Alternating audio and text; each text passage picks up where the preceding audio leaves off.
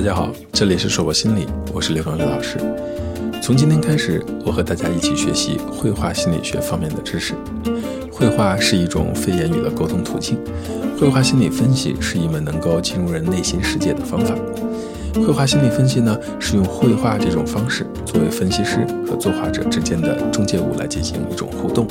这里的绘画可以是绘画作品，可以是绘画过程，也可以是对绘画作品的描述。上一讲我们讲了绘画心理分析的理论基础，这一讲我们接着讲一些和绘画心理有关的知识。这一讲的主题叫做“你凭什么进行绘画心理分析？”在绘画心理分析的过程中，有的人关注的是绘画过程和绘画者对绘画作品意义的解读。如果你恰巧也是这样的，那么你和弗洛伊德、荣格为大神的心理学专家们都会觉得绘画是一种非言语的沟通媒介。通过绘画探讨那些过去发生在作画者身上的人生故事，走向了精神分析取向的道路。还有一些人坚信每个人都有自己变好的潜能，因而，在绘画心理分析的过程中，更愿意给别人营造出一个有利于对方自我表达的氛围。让作画者自己去欣赏自己的作品。通过这个过程，作画者学会用新角度看待自身和外部世界，从而实现持久的改变，逐步的接纳自我，最终达到自我整合。如果你觉得这段话也挺有道理的，也愿意这样，那你和这类心理专家一样，采用的是人本主义的观点。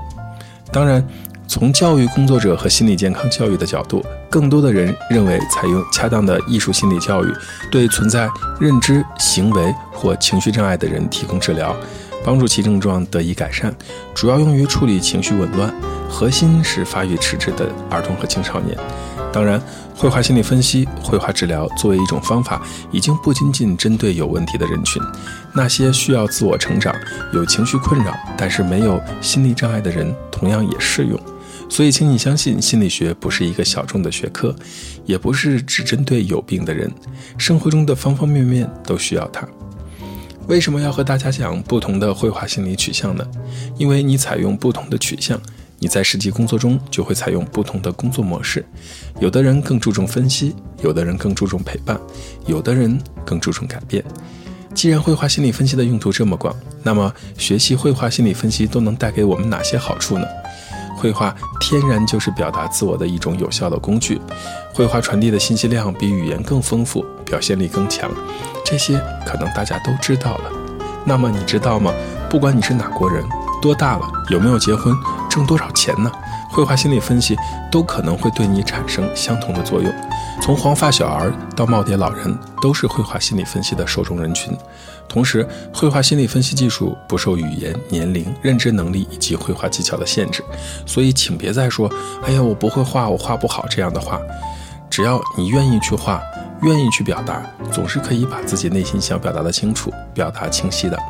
其次，绘画心理呢，属于一种。直觉性思考方式，往往能够透露潜意识的内容。很多人觉得好像是做游戏，注意“做游戏”三个字我有用打引号哦，因而不会有太强的抵触心理，趣味性也强，特别适合心理学爱好者和新手咨询师接触学习。最后有人会问，那如果我知道画什么代表什么意思，会不会就对我失效了？比如说，你这次让我画了一棵树，你给我解读了。那我下次不画这样的一棵树了，是不是就失效了？其实，一个人的习性、笔记，还有擅长的方式，是长期以来形成的，不是那么容易就可以改变的。同时，即使是在演示，也是可以看到一些痕迹的。更何况，很多来找我们做心理分析的人，都是希望。通过一种方式去表达自己或者了解自己，从而更好的解决自己的一些心理问题，又怎么会刻意的去掩饰自己呢？因而，绘画心理分析不受练习效应的影响。即使你知道画什么可能代表什么心理含义，但是只要你真诚的、真实的去表达，依然会表现出它本该出现的图像和图画。绘画心理呢，还可以个体实测。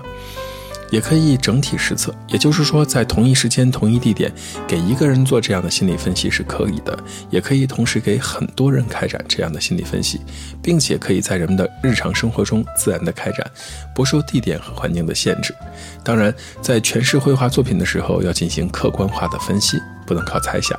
在进行绘画心理分析之前，应该先了解，尽可能多的去了解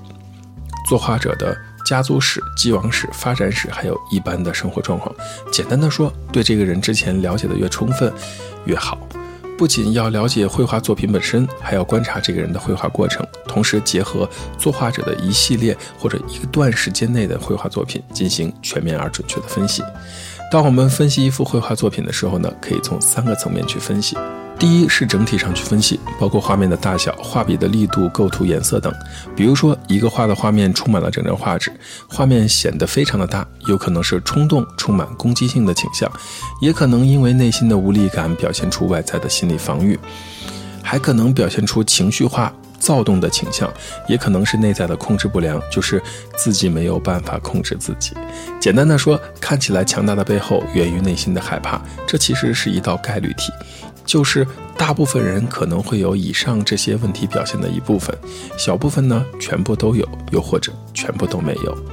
第二，从绘画的过程上去分析，包括先画什么，再画什么，是否有涂擦。花了多长时间等，一般最先画的事物和部位是这个人最关注的地方。如果有很多涂擦的痕迹，表明作画者可能犹豫不决，也可能优柔寡断，还可能追求完美的个性。第三是从画的内容上去分析，要分析具体主题，画的是人呢，画的是一棵树呢，还是画的是一座房子？绘画分析应该是一个动态的过程，分析作品应该是专业的、慎重的，不能照搬文献的只言片语去解释，一定要结合实际，从整体上进行一种个性化的分析。这里是硕博心理这一讲的内容到这里就结束了，希望大家喜欢。如果你很喜欢关于绘画心理方面的知识，也欢迎你加入到我们的互动当中。我今天给大家留第四个课后练习。请你拿出两张 A4 的白纸，用彩色铅笔或彩色蜡笔在一张纸上画“在风中”这个主题，在另外一张纸上画“在雨中”这个主题，围绕这两个主题自由创作，想画什么。就画什么，想怎么表达就怎么表达。